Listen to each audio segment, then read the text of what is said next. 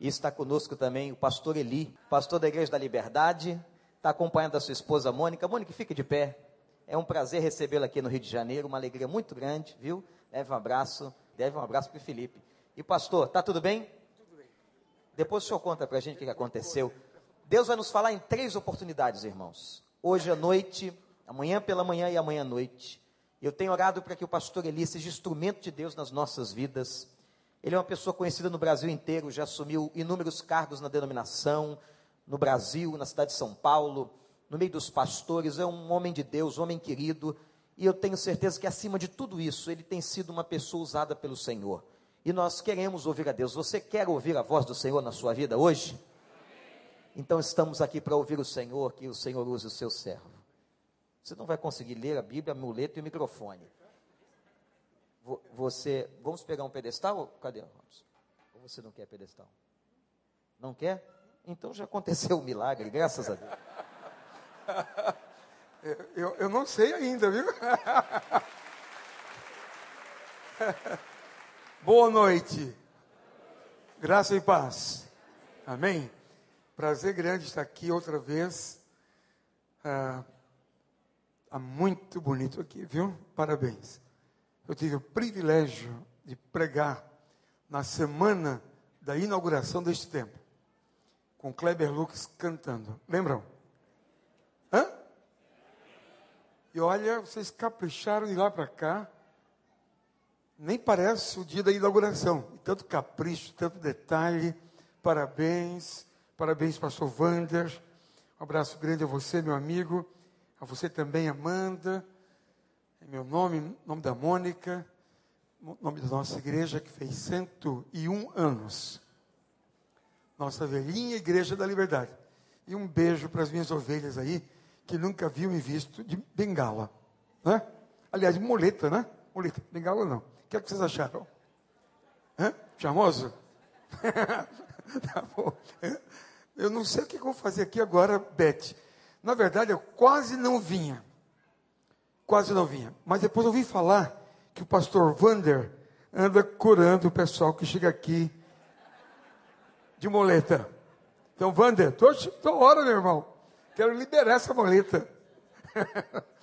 eu vou liberá-la. É a primeira vez que vou pregar depois da operação que fiz sábado passado. Selminha, fica aqui com. Obrigado. Selma é esposa do maestro Donaldo. Selma, fique em pé. Outra colega muito querida, como Donaldo. Nós somos colegas contemporâneos do Seminário Teológico Batista do Norte do Brasil, Recife. E essa semana é dia do ex-aluno. Eu vou ter o privilégio de estar lá, a convite deles também. Então, esse joelho é uma história longa, não é? Eu, Ronaldo. É... temos alguns problemas com o joelho, né? Bons jogadores são assim. Mas vários probleminhas se acumularam e, e agora precisei fazer uma cirurgia. Sábado passado é a primeira vez que eu estou saindo assim para pregar e eu precisava testar e vir, até porque preciso também. É, Quinta-feira próxima está pregando no Teatro Guararapes, lá no Recife, não sei, eu acho que já vi que dá para lidar sem moleta. Então agora estou mais contente. Parabéns pelos seus 22 anos. Amém? Eu queria convidar o Rogério. Rogério, vai lá o teclado, meu irmão. Donaldo, vem cá. Nossa igreja aqui presente. Quem mais da liberdade está aqui presente? Fique em pé. Vem cá. Pessoal da liberdade, fique em pé. Liberdade, você, você, você. Você também, você. Vem vocês rapidamente aqui à frente, todos da liberdade. Vem cá. Porque a gente quer cantar parabéns para você. Porque hoje é o seu aniversário. 22 anos desta linda igreja. Desta preciosa igreja. Igreja PIB do Recreio dos Bandeirantes. E é muito bom ver vocês aqui e estar com vocês. Aqui com a gente, Dona Flora, é isso aí. Fica aí, é verdade. Vamos cantar? Donaldo?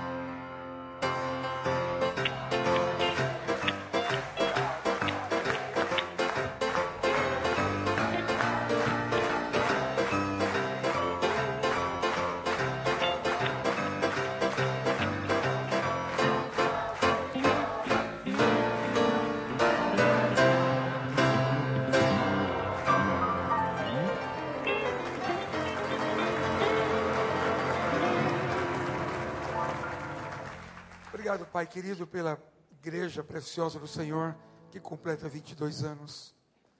Obrigado pelo privilégio que concedes a nós, igreja parceira, igreja irmã desta igreja. Colegas pastores, amigos, estamos juntos nesta hora. Ó oh Deus bendito, que tu continues a abençoar esta área do Rio de Janeiro, essa região desta cidade, tão rica, tão bonita, quase uma outra cidade, quase um outro Rio de Janeiro. Pai, que essas portas, esses apartamentos se abram para Jesus Cristo. E o Senhor, como o coro acabou de cantar agora, possa ver literalmente a nossa pátria ganha para Cristo. Muito obrigado, Pai, por este momento, por esta efeméride, por esta data. Oramos em nome de Jesus. Amém. Amém. Obrigado. Paulinho, que bom que você veio. Aqui é a sua cidade, né, Paulo? Sabe, a primeira vez que eu vim aqui ao Rio de Janeiro, aliás, a primeira vez que preguei na sua igreja, eu eu conheci esse homem. Lembra, Wander? Conheci esse homem.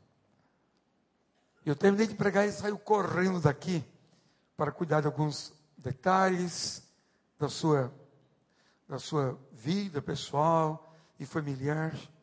E desde ali viramos grandes amigos. Hoje me ouvi em São Paulo, que é um presente e um marco da primeira vez que preguei em sua igreja, no Templo Velho, no Templo Antigo, que é o querido Nelson E a Patrícia que está aqui, olha, mais um nenenzinho, o terceiro neném dela. E agora o Davi, o Lucas, já tem o Davi, agora é o Lucas. Deus abençoe. Que casal lindo. O Vander me deu, que mora em São Paulo, são minhas ovelhas lá.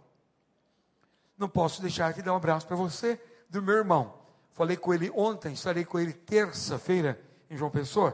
Pastor Estevão Fernandes mandou um abraço grande para vocês e eu os cumprimento com muito carinho. Agora, não é? Ele é feinho, mas é meu irmão. Não, ele é muito bonito. Apocalipse 21, versos 1 e 2.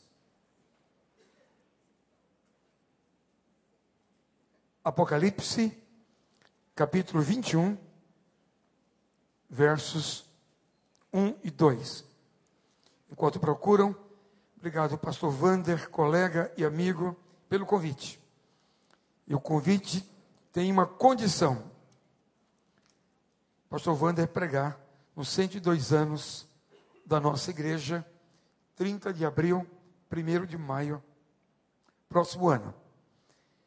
Ele já está verificando, obrigado, meu filho, na sua agenda, a data direitinho, não é?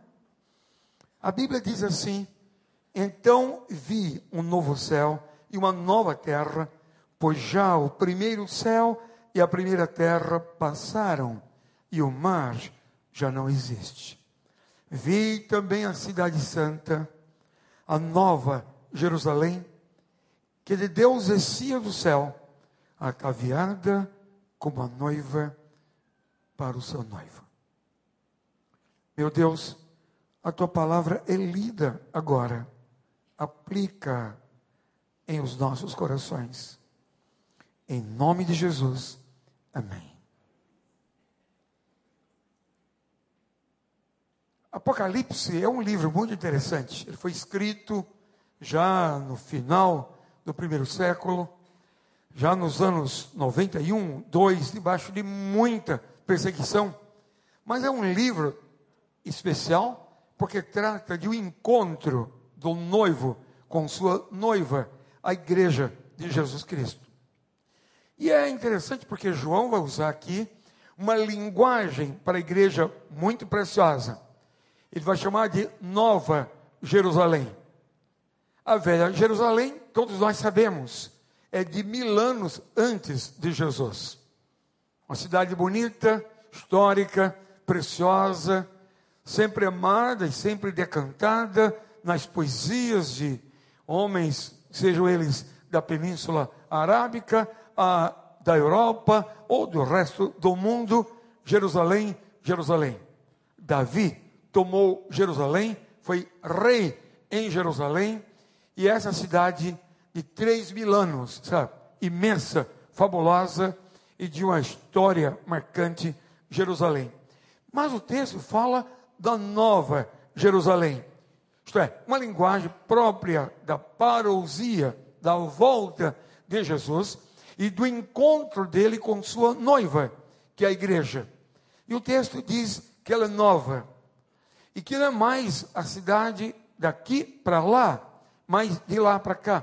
Deus vem, estabelece sua igreja. Ele é o arquiteto uh, da nova cidade, a nova Jerusalém.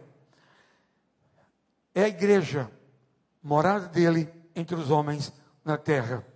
É uma espécie de céu na terra. A igreja é isso. Você cantando hoje aqui, a gente vibrando hoje aqui, pode imaginar a beleza da igreja na terra.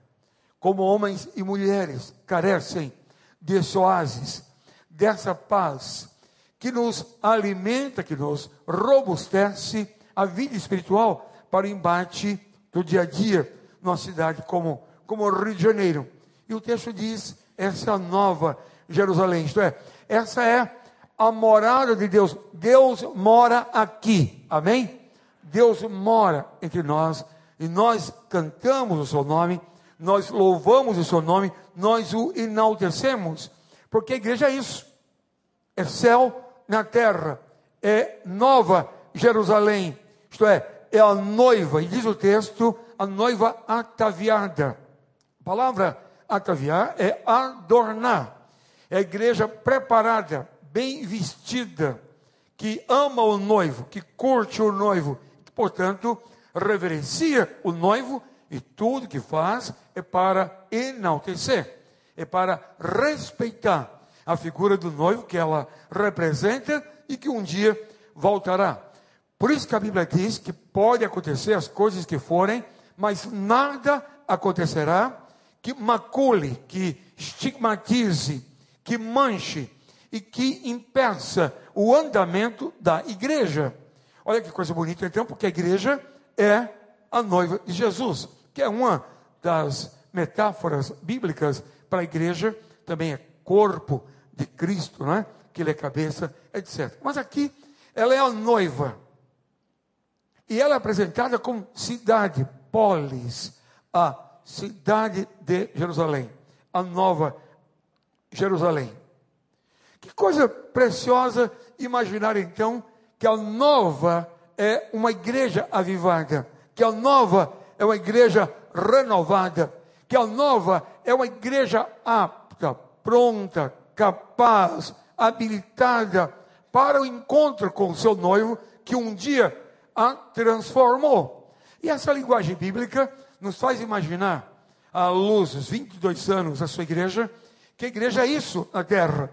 Essa comunidade que representa esse avivamento real, espiritual, moral, ético, social de Deus na terra. Esse desembocamento da vontade de Deus, do gosto de Deus, da alegria de Deus no mundo. Então, quando a gente quer ver uh, pessoas renovadas, o caminho é a pregação da igreja única, autorizada, a pregação da revelação da palavra de Deus.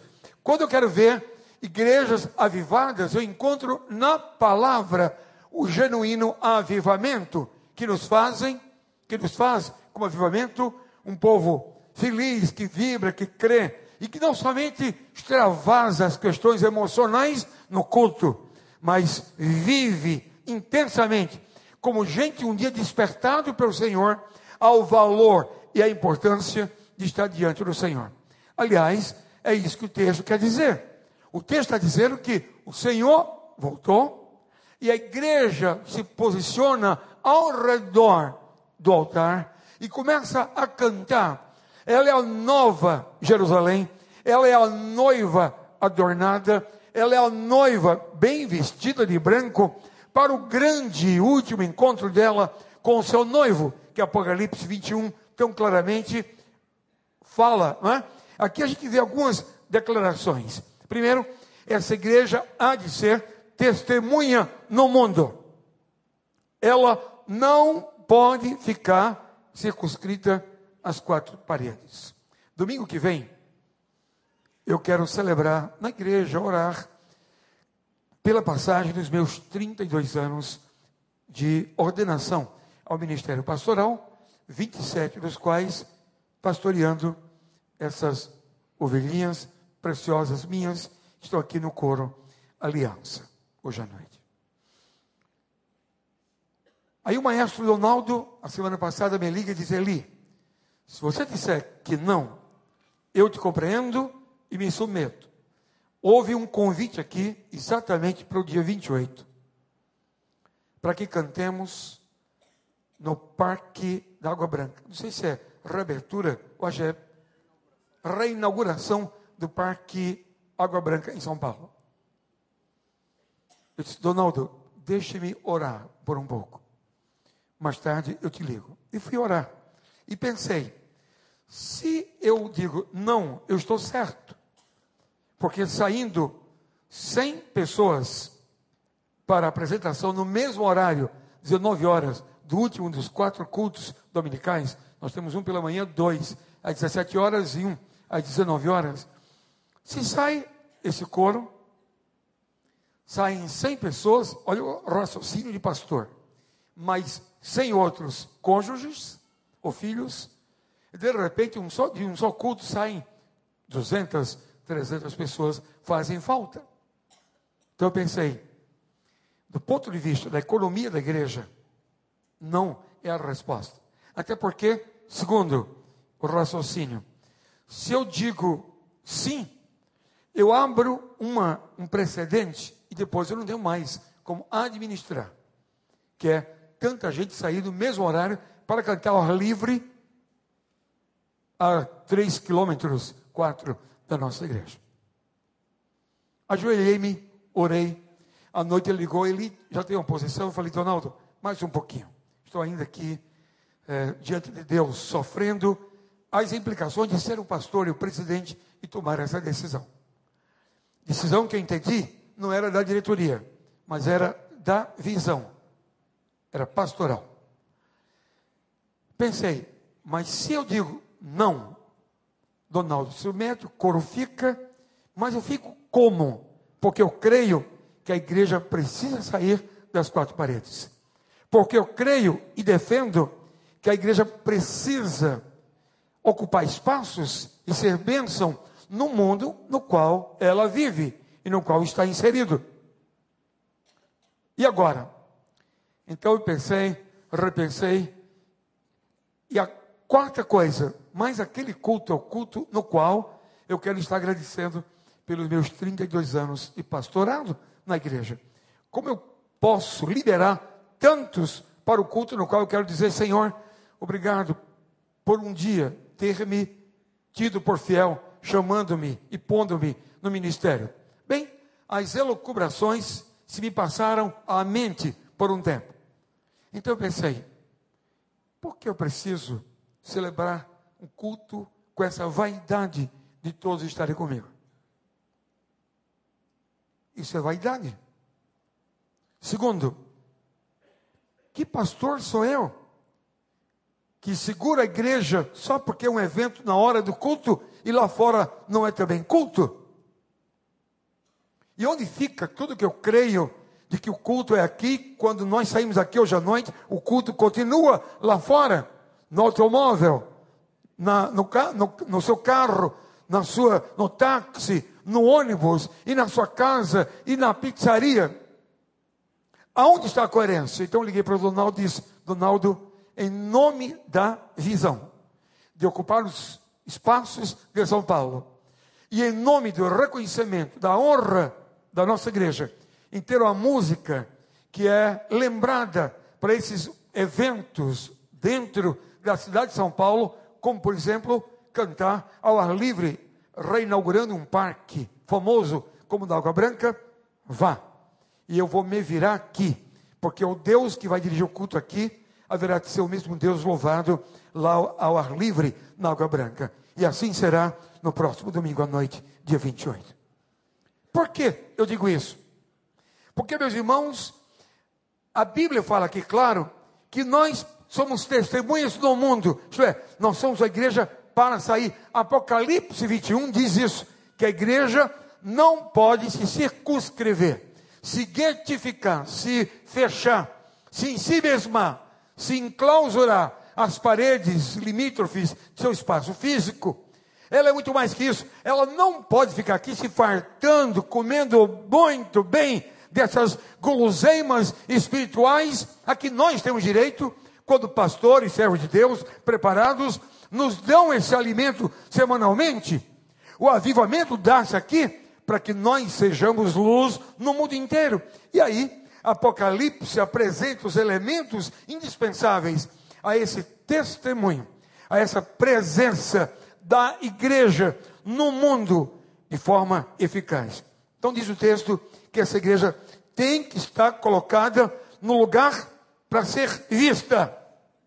O texto fala em lugares altos, verso 10 é muito claro sobre isso. Diz assim: E levou-me em espírito a um grande e alto monte, e mostrou-me a grande cidade, a Santa Jerusalém, que descia do céu da parte de Deus. Mas primeiro levou-me a um lugar alto, ao santo monte. Observe que aqui está tratando do nível da igreja. Não trata em si de posição. Posição, de repente, de poder sobre os demais. Não trata de orgulho que nos faça, aos nossos próprios olhos, melhor que os demais. Que nós, nos auto-julgando, nos reconheçamos melhores ou superiores. Mas esse nível da igreja significa o padrão da igreja. Aqui está a nova Jerusalém. Aqui está a polis nova. Aqui está o povo novo, vinda do céu. Como disse no início, num ritmo contrário à ação da primeira Jerusalém, que é da terra para o céu, aqui é do céu para a terra. A nova Jerusalém, padrão. E padrão na Bíblia é resumido em uma palavra tanto no Novo quanto no Velho Testamento, que é a palavra comportamento. Quando você estuda com o seu pastor os Dez Mandamentos, uma forma de resumi-los é com a palavra comportamento. Como Deus quer que seu povo se comporte. Nova Jerusalém. Quando nós estudamos o Novo Testamento, diz Russell Shedd que ele pode ser resumido numa palavra, que é a palavra comportamento. E uma prova disso é o Sermão do Monte. De ponta a ponta, Deus ilustra como quer que seu povo viva, curta, assuma, entenda o Evangelho na sua própria vida. Esse padrão é isso, é levado ao alto para ver de forma clara que nova Jerusalém é essa que o mundo dela precisa e como precisa. Segundo, a igreja vai então ver a sua glória para a ação de dentro para fora. Os versos, o verso 11 do capítulo uh, ah, 21 fala isso.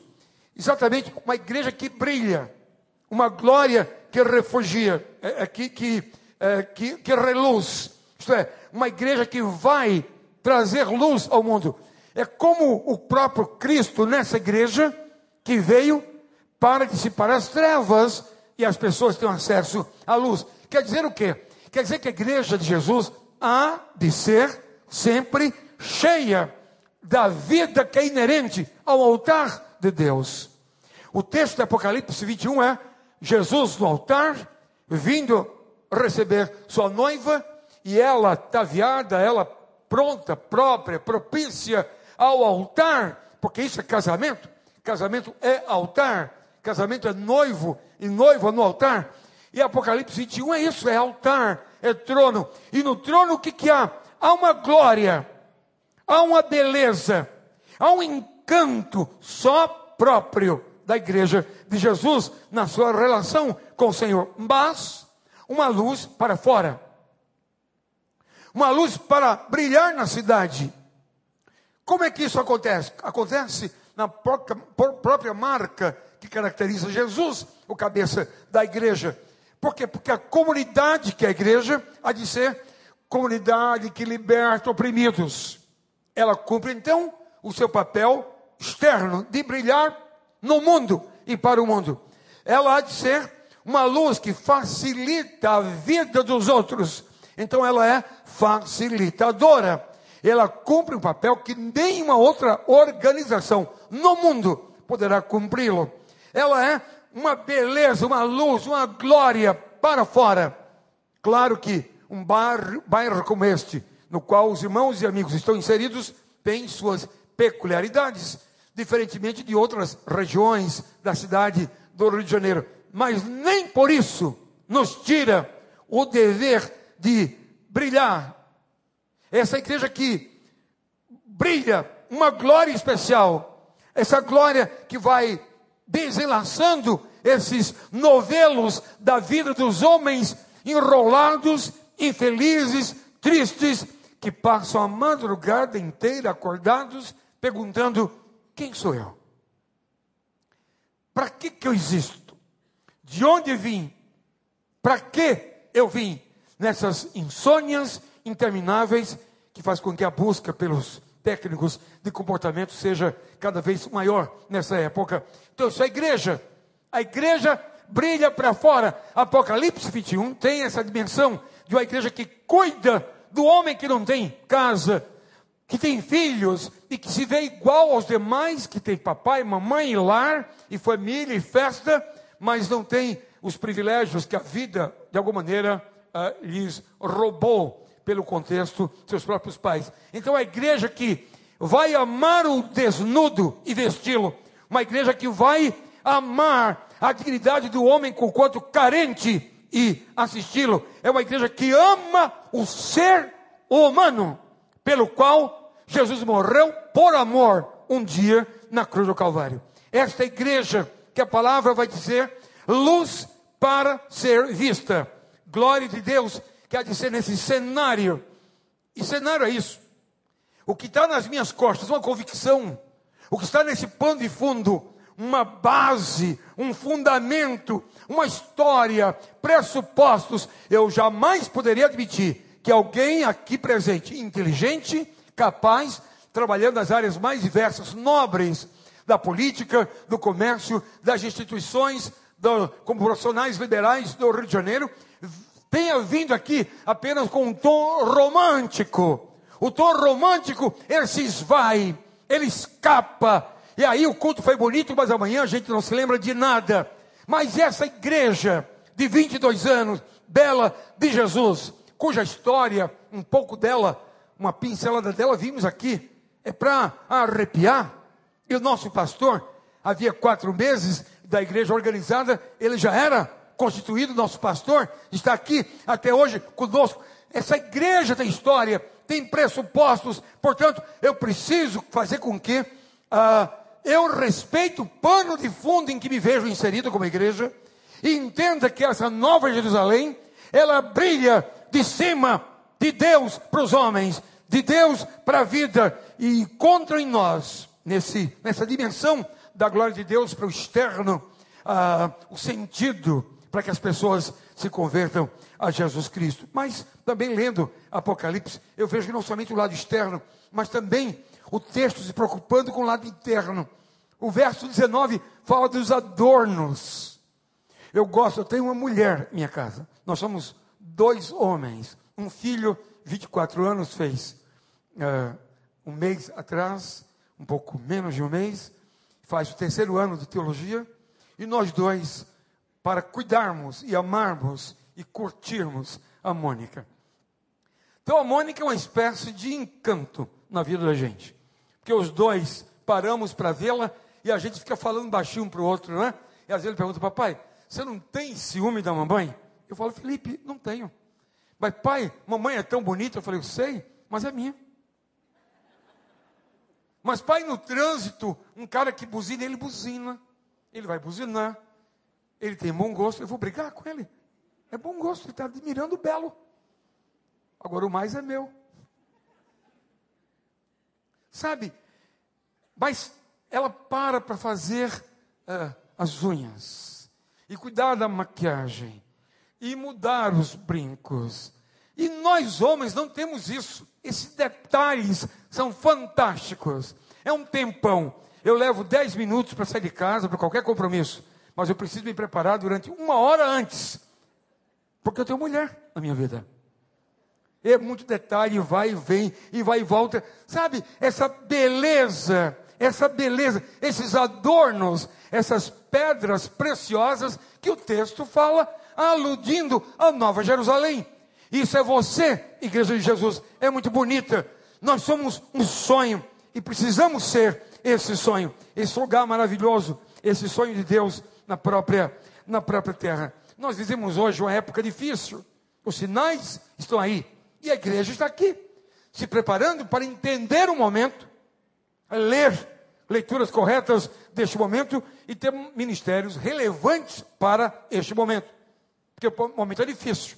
Você chega para a televisão e vê pessoas dizendo: Ah, eu fui para tal igreja e agora eu sou de tal igreja. Adesão não é conversão, sinal, sinal dos tempos. Você vê muitos ministérios absolutamente shows. Shows não são necessariamente cultos a Deus, sinais dos tempos.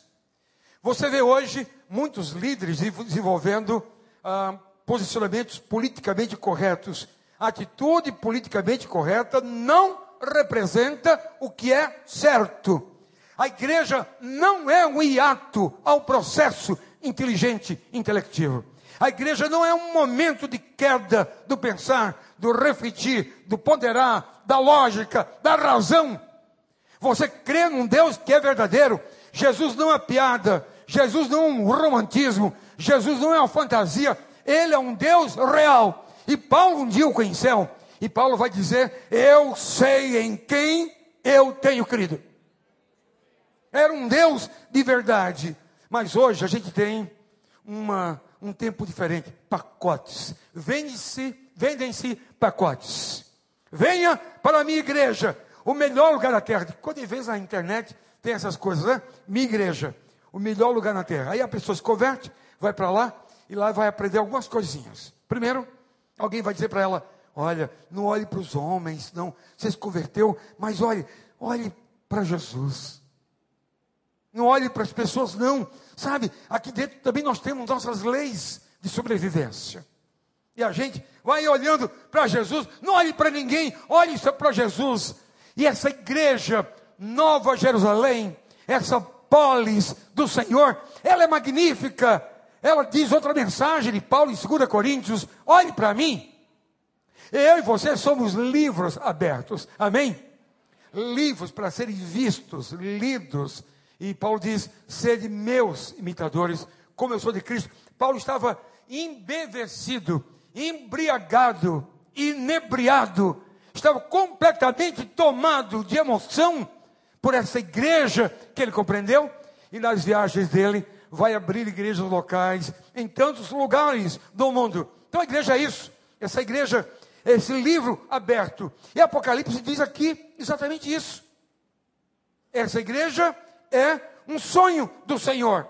Isto é, é muito mais que teoria, é algo para fora, real e para dentro. É holofote de verdade e não artificial. Ela não impressiona o mundo apenas do ponto de vista teórico, mas prático, de um jeito precioso de homens e mulheres uh, servirem ao Senhor Jesus. Um tempo atrás eu conheci um homem muito, que ficou muito amigo meu, que trabalha aqui com você, Eudo. Desculpa, Eudo, fazer sua citação seu nome aqui. Um homem probo, reto, um homem que ocupou vários espaços no Banco Safra, conheci assim, em 1983, em São Paulo. E antes mesmo que assumisse o pastorado da Liberdade, fui para a casa dele, quando eu ia para as reuniões que a comissão de, de novo pastor é, marcava eu ia à casa do Eudo. E hoje, Eudo, hoje eu me aposentei e me dispus ao pastor. Estou aqui com o pastor Wander cooperando na igreja. Que coisa linda! Isso é igreja. Isso é igreja. Nós temos em nossa igreja um homem da mais alta patente do exército. Aposentado, foi trabalhar na nossa tesouraria. Isso é igreja. Isto é algo que é maravilhoso, que é bonita por fora, lá no fundo, por dentro, que é capaz de abrir a porta da sala, conheça-nos, que é capaz de abrir as portas do fundo, o porão da igreja. Não há nada a esconder, porque nós somos por dentro e por fora a noiva de Jesus Cristo. Creia assim? Digo amém. Então, igreja assim, quer que querem ver? Podem cavar, podem fazer o que quiser. Nós estamos aqui. 22 anos é uma história linda de uma igreja que há de realizar, eu espero, a bênção da utopia de Deus na realidade. A utopia é isso. Utopia é ideologia. Utopia é, é um lugar que eu sonho, é algo que eu sonho, é uma vida que eu sonho, é um futuro que eu sonho, é uma fantasia, entre aspas. A igreja é isso, ela preenche por causa de Jesus. Nosso pastor há pouco foi extremamente abençoador à minha vida. Ele disse: Peço perdão, porque nem tudo é acerto. É isso mesmo. Nós somos hospital. E o hospital é de enfermos, enfermos. Enfermos emocionalmente falando, enfermos no casamento, enfermos perdidos na educação dos filhos, enfermos financeiramente, enfermo, enfermos com cheque especial, atolado em dívidas, pagando os mais absurdos, inomináveis juros, enfermos, mas mesmo assim, nós cremos em algo, nós cremos uma palavra que é ética para nós, nós cremos num padrão moral que é, que é referência para nós, nós então vivemos essa utopia que dá muito mais sentido do que a ideia de utopia em Platão, em Tomás Morris, em Agostinho, no próprio Martin Lutero, uh, do Martin Luther King, quando dizia I have a dream, eu tenho um sonho, eu diria, tudo é sonho na vida, a igreja também é, só que a igreja é um sonho a ser realizado. Esse sonho desse encontro como noiva um dia com seu noivo, e nesse encontro, isso é muito mais profundo do que os Beatles e seus sonhos, isso é muito mais profundo do que o capitalismo e seus sonhos, é muito mais profundo e digno que o comunismo e seus sonhos, já agora ah, amazelados, infelicitados, é muito mais profundo que qualquer sonho, inclusive do sonho da democracia. Eu tenho um sonho, a igreja é esse sonho. Qual é o seu sonho? Qual é o meu sonho? Ou perdemos nossos sonhos em vista? Seja o nosso sonho esse encontro, seja a nossa igreja alguma coisa parecida com essa polis de Deus, com essa família de Deus, com essa cidade de Deus, com essa nova Jerusalém de Deus, com essa centelha de brilho de noiva de Jesus Cristo, de tal forma que o Brasil veja em mim você alguma coisa muito melhor. Mas pode ser, pastor? Pode. Pode ser isso. Não somos Nova Jerusalém. Se não somos, para que 22 anos ou 102 na liberdade? E se para quê? Então não somos sal da terra, somos apenas terra da terra. Para ser terra da terra, por que Jesus morreu por nós na cruz? Se é terra da terra, por que, que a gente deixou hoje à noite um belo teatro no Rio, um bom filme no Rio de Janeiro, ou uma poltrona do papai, um sábado à noite, para bater papo com a esposa, com os filhos e descansar em casa. Estamos aqui porque cremos nesse apocalipse que traz para mim e para você uma relação fantástica, com fundamentos maravilhosos que regem a igreja e dão sentido a uma celebração como esta de hoje à noite. Vejam, eu estou há 32 anos no pastorado, 27 em uma mesma igreja. E eu tenho aprendido que aqui está certo. Olha os fundamentos dos apóstolos, olha os alicerces, amor a Deus e ao próximo. Fundamentos, Nova Jerusalém, relação externa e interna. Fundamento, a centralidade da, na cruz e na ressurreição.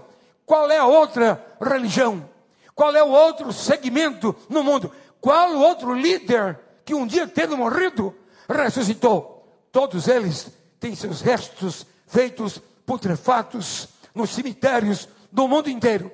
mas o Cristo a quem você ama, o Cristo a quem você serve, como membro dessa igreja, o Cristo noivo, o Cristo que espera o encontro com a nova Jerusalém, com a noiva ataviada, a noiva linda que canta: Deus é fiel, Deus é fiel, que canta: Tu és fiel, Senhor.